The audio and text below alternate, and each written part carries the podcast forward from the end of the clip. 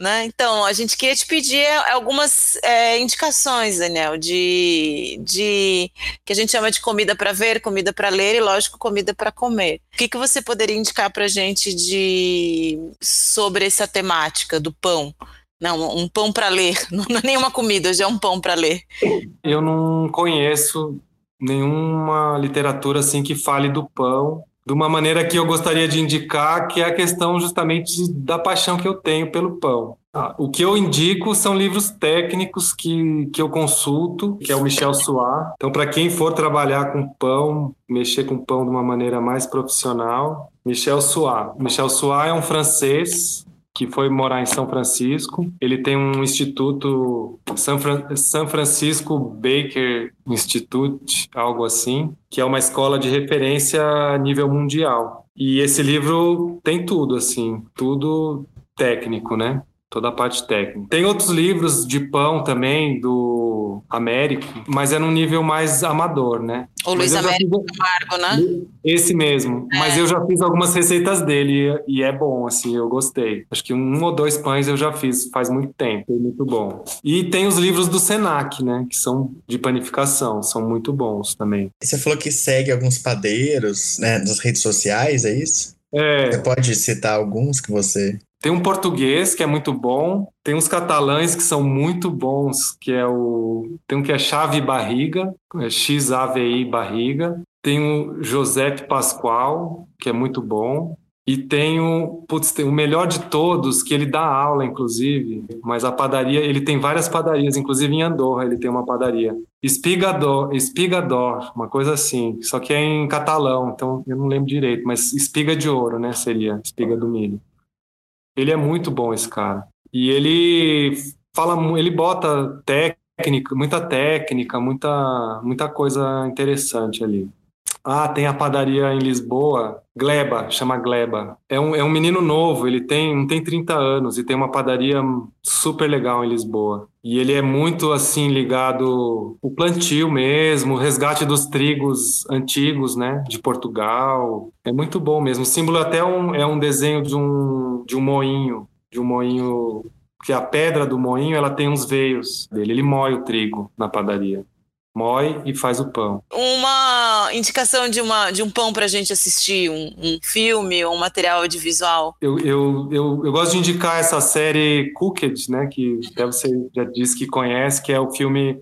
É um filme, não, é uma série, né, da Netflix, que é... O tema é ar, que é justamente o, o pão é ar, né? É glúten e ar.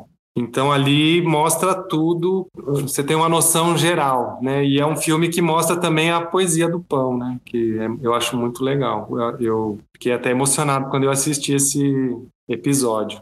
Outro que eu, que eu indico não é pão, mas tem a ver com essa coisa de da comida local, né, do produtor artesanal. Eu também me, me emocionei também quando eu vi esse, esse episódio do Netflix que chama Chef's Table, que é o episódio 2 da quarta temporada.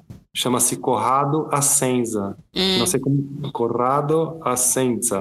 Ele é um siciliano que teve que assumir uma confeitaria na, na cidade de Noto. Você assistiu já? Já, é, eu acho bárbaro que ele faz uns docinhos sicilianos, não é? É, e toda a é. rede de, de, fornecedores que ele é. formou, que estava se, se perdendo. Eu acho fundamental para quem mexe com comida assistir essa, é, esse episódio. E tem também o da Nancy Silver, Silverton. É interessante, assim, porque mostra a retomada do pão artesanal, justamente nos Estados Unidos, na Califórnia, né? Que foi justamente quem industrializou todo o processo do pão, mas ela, ela criou uma padaria chamada Silabré, e foi um sucesso maravilhoso e foi ali que começou o resgate da panificação artesanal, né? O filme não é tão poético, é mais histórico assim, mas eu acho interessante assim mostrar como é que eles mostram como é que foi isso, né? Que foi uma questão de mercado inclusive. Agora filmes assim, tem um filme italiano que chama-se Focaccia Blues, mas é uma história muito legal sobre uma cidadezinha lá na Itália, no sul da Itália, que um belo dia chegou, acho que nos anos 90, 80, chegou uma franquia do McDonald's. na cidade que fazia a melhor focaccia da Itália. E aí toda a história da, da população ali contra, né, tentando boicotar e tudo, e no fim é uma história verídica mesmo. Olha só. O McDonald's fechou porque não, não deu conta de. Mas a história é fantástica, né? O McDonald's fechar na. A única cidade do mundo que o McDonald's fechou por falta de clientes. Porque é uma cidade que faz a melhor focaccia e o melhor pão da Itália, chamada Altamura.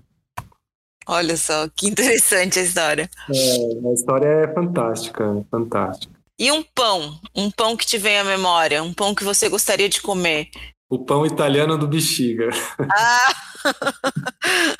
aqui em Brasília pão- teve, é, aqui em Brasília uma época teve, né? Teve, trouxeram tudo de lá, mas agora não tem mais. Então não é a mesma coisa. É, Nem o esse- meu é igual. É, esse pão do bexiga, ele, ele habita o, o imaginário coletivo de, de muitos paulistanos. Tenho até um, ah, tem um videozinho no YouTube, chama Padeiros da Moca. É uma reportagem, inclusive, não sei de qual televisão, mas é, são uns, uns herdeiros de um, os netos de um padeiro tradicional da Moca que assume, assumiram o negócio do avô, porque a geração dos pais não quis mexer com isso, e reinventaram, reinventaram e mostra, mostra esse pão aí que está no, no meu imaginário, na minha, nas minhas referências, que só tem lá. Então, quando vocês forem para São Paulo, vocês vão numa padaria italiana e peçam esse pão. Ah, eu quero. Porque eh, quando eu morei lá, né, enfim, não tenho essas raízes eh, familiares e culturais com São Paulo. A minha referência de pão é o pão na chapa da padoca. E é muito bom também, né? Mas esse pão Saudade aí. desse pão aí, viu? Da... E tem. São Paulo tem muitas padarias boas, né? Brasília também tem, né? Brasília, nossa, de 20 anos para cá mudou muito, né? Eu acho que, nossa, mudou da água para o vinho. É, pães de qualidade você encontra em várias padarias. Antes você tinha que. Era a dedo, né? E tem uma padaria no Rio de Janeiro que eu não conheço ainda, tá? Mas é, foi o cara que começou também aqui no Brasil com essa história de, de panificação tal. Ele é bem, me- ele é bem assim famoso. É o Rafael da Slow Bakery. Ah, sim, eu conheço a Slow. E a É, padaria é uma delícia, a padaria é incrível. é. Mas foi esse, eles que eles que começaram aqui no Brasil, é, parece que em Sim. 2015. Eles trouxeram também referências lá da Califórnia, né? Acho que eles Ele- trouxeram até um fermento de lá, aquele, aquele levain que é de São Francisco. Uma, uma É. coisa assim. É, ele trouxe, é, ele É, eu- é o pão que eu persigo. Quando eu comecei a brincadeira de fazer pão, eu falei, eu quero fazer um pão igual o pão que eu comi na Slow Bakery, que é uma delícia. E São Paulo tem uma padaria também que eu adoro, chama-se A Padeira. Agora ela está fechada por causa da pandemia, Uhum. mas ela é- tem um pão maravilhoso, pão muito bom. É uma, é uma lojinha pequenininha, era uma garagem, tem seis funcionários e ela só abre de quarta a sábado, acho que quarta, não, acho que é quarta, quinta e sexta, das três até o último pão. E ela tem assim muitos clientes, muitos clientes.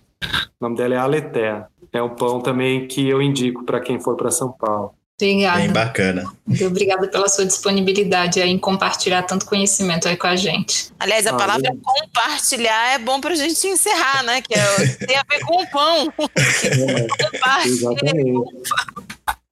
É, eu também agradeço aí a oportunidade de estar aí divulgando o trabalho, né? Divulgando o pão, divulgando é, o trabalho artesanal e, e os pequenos produtores, né? Ah, eu acho que a gente tem que tentar sempre que possível, em todas as oportunidades, é, militar mesmo nessa causa, porque ela é uma causa que ela precisa de exercício, né? Ela precisa ter, assim, as pessoas precisam experimentar, as pessoas precisam, então tem que ter muito, tem que ter um pontapé inicial e eu acho que o trabalho que vocês estão fazendo, assim, trazendo esse assunto, eu acho super importante e então agradeço aí a oportunidade.